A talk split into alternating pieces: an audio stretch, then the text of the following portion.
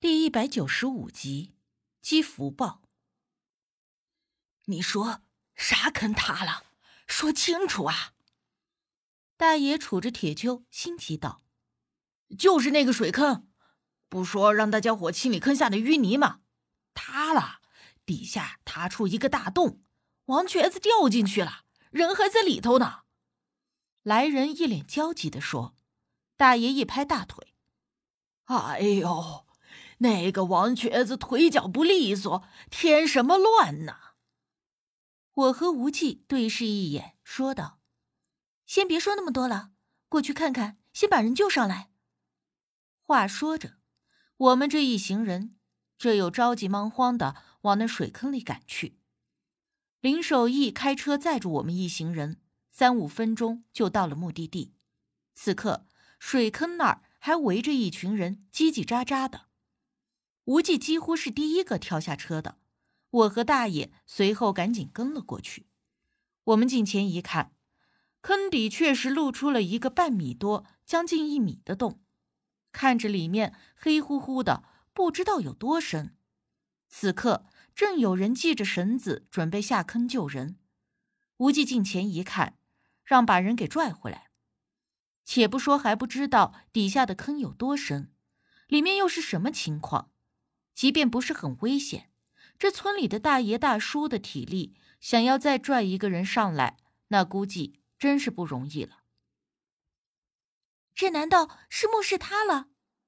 我见状问无忌，他点了点头，又说道：“嗯，我先去看看，你在上面等着。”话说着，不等我应声呢，他直接顺着坑壁就滑了下去。稳妥的停在了那个塌出来的洞边向下询问里面的人怎么样，但是连着问了好几声都没有回应。把绳子一头扔给我，无忌转身朝我喊道。我立刻把绳子的一头给林守义拉着，另一头扔给了无忌。你小心点啊！无忌将绳子系在了腰上，点了点头，用手电照了照里面的情况以后。又对我们说：“里面的人好像晕了，待会儿我拉绳子，你们就把人给拉上去。”啊，那你怎么办？我闻言担心的问：“我没事儿。”话说着，无忌直接下了洞。我在上头心急如焚，不知道底下到底是什么情形，会不会有什么危险？如果真的是塌出来的墓室，会否有什么邪门的东西出现？我一开始着急的时候，就控制不住的胡思乱想。时间一分一秒的过去了，差不多十分钟以后，我都已经有些不耐烦了。却见绳子的另一头被用力的拉了两下。快，快拉绳子，把人给拉上来！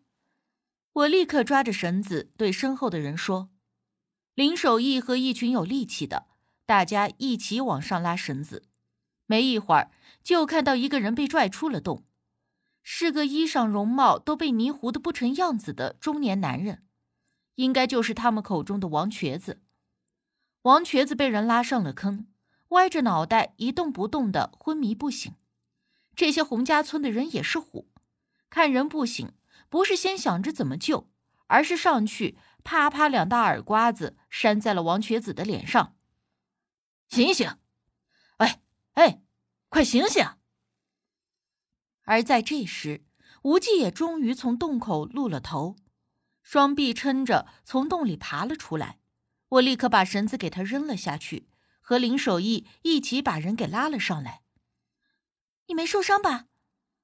我看无忌一身的灰土，没有。无忌看着地下的王瘸子，摇了摇头。林守义好奇的问：“这底下到底是个啥呀？”无忌说。只是个坍塌的墓室。果然如我们猜测的一般，当下王瘸子本连着扇了好几个大耳刮子，还真的管用。咕哝一声，当真就睁开了眼，迷迷糊糊的看着我们，围了一圈，才恍然：“啊，我我我没死，我没死啊！呸！你死个屁呀！你死了，那我们是什么呀？”那大爷啐骂他一句，但是啊，也同时松了一口气。如今人都没事儿，大家也都放心了，这才问起底下到底是什么情况。王瘸子先说，他正铲着淤泥呢，就突然觉得脚下一空，然后就啥也不知道了。我们一听他这话，不禁翻了个白眼，感情是一点用处都没有。而无忌却说，下面只是一个坍塌的墓室。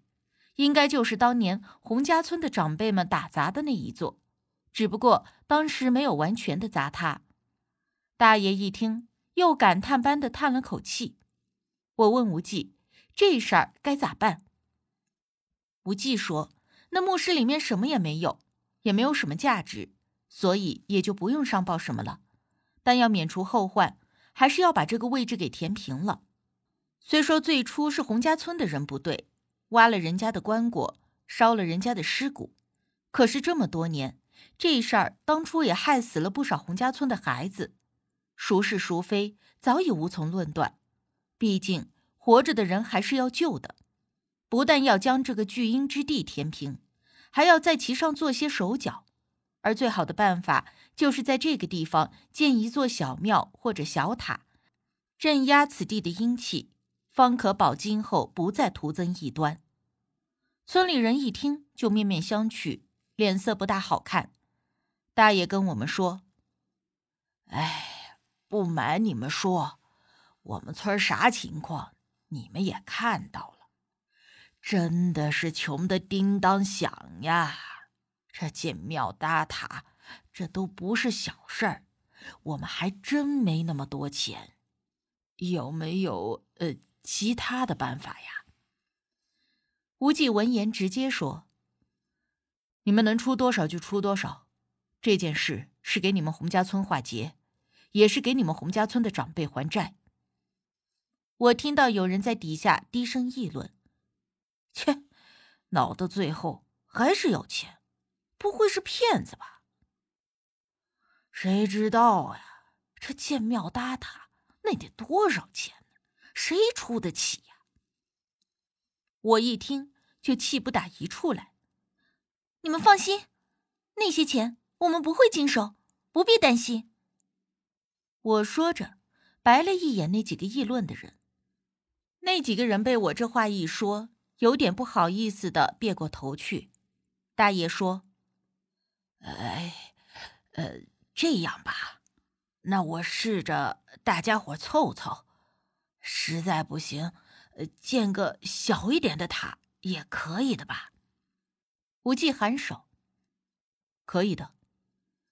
折腾了这么一天，天色都已经不早了，我和无忌还有林守义就直接开车回了村子里。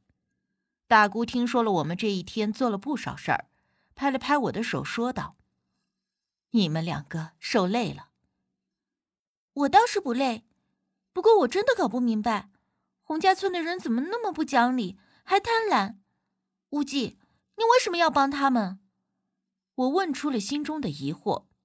无忌又是笑了笑，只说道：“没什么，随缘积德而已。”我觉得他这话是在搪塞我，但是大姑听了却皱了皱眉头。咋了，大姑？我见他面色有异，奇怪的问。大姑慈爱的看着我，笑着摇了摇头。没啥。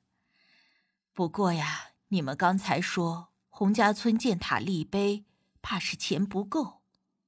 我点头。嗯，您是没瞧见，那洪家村虽然是和咱们这东坎子村离得不远，合着到城里也不过将近一个小时的路程而已，但可是真的穷啊。就跟那电视里演的贫困山区的情况差不多。大姑叹息的摇头。唉，听闻洪家村早年也很富裕的，都是被那件事儿给闹的。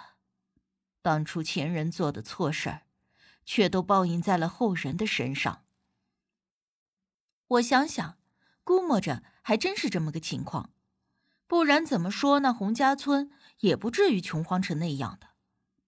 而大姑又突然拉着我的手问：“早先你和无忌一起给人家查事儿的时候，存了不少钱吧？啊，是啊，当时给您您也不要，给无忌他也不要，一直存着呢。啊，大姑，你要用钱啊？那笔钱我一直都没有动过。虽说我家不是什么大富大贵，但是啊，也不缺吃喝用度。我总想着那些钱存着，今后有需要的时候再拿出来就好了。大姑和我商议，既然存着，暂时没啥用，不如帮帮洪家村。我听着愣了一下，才反应过来。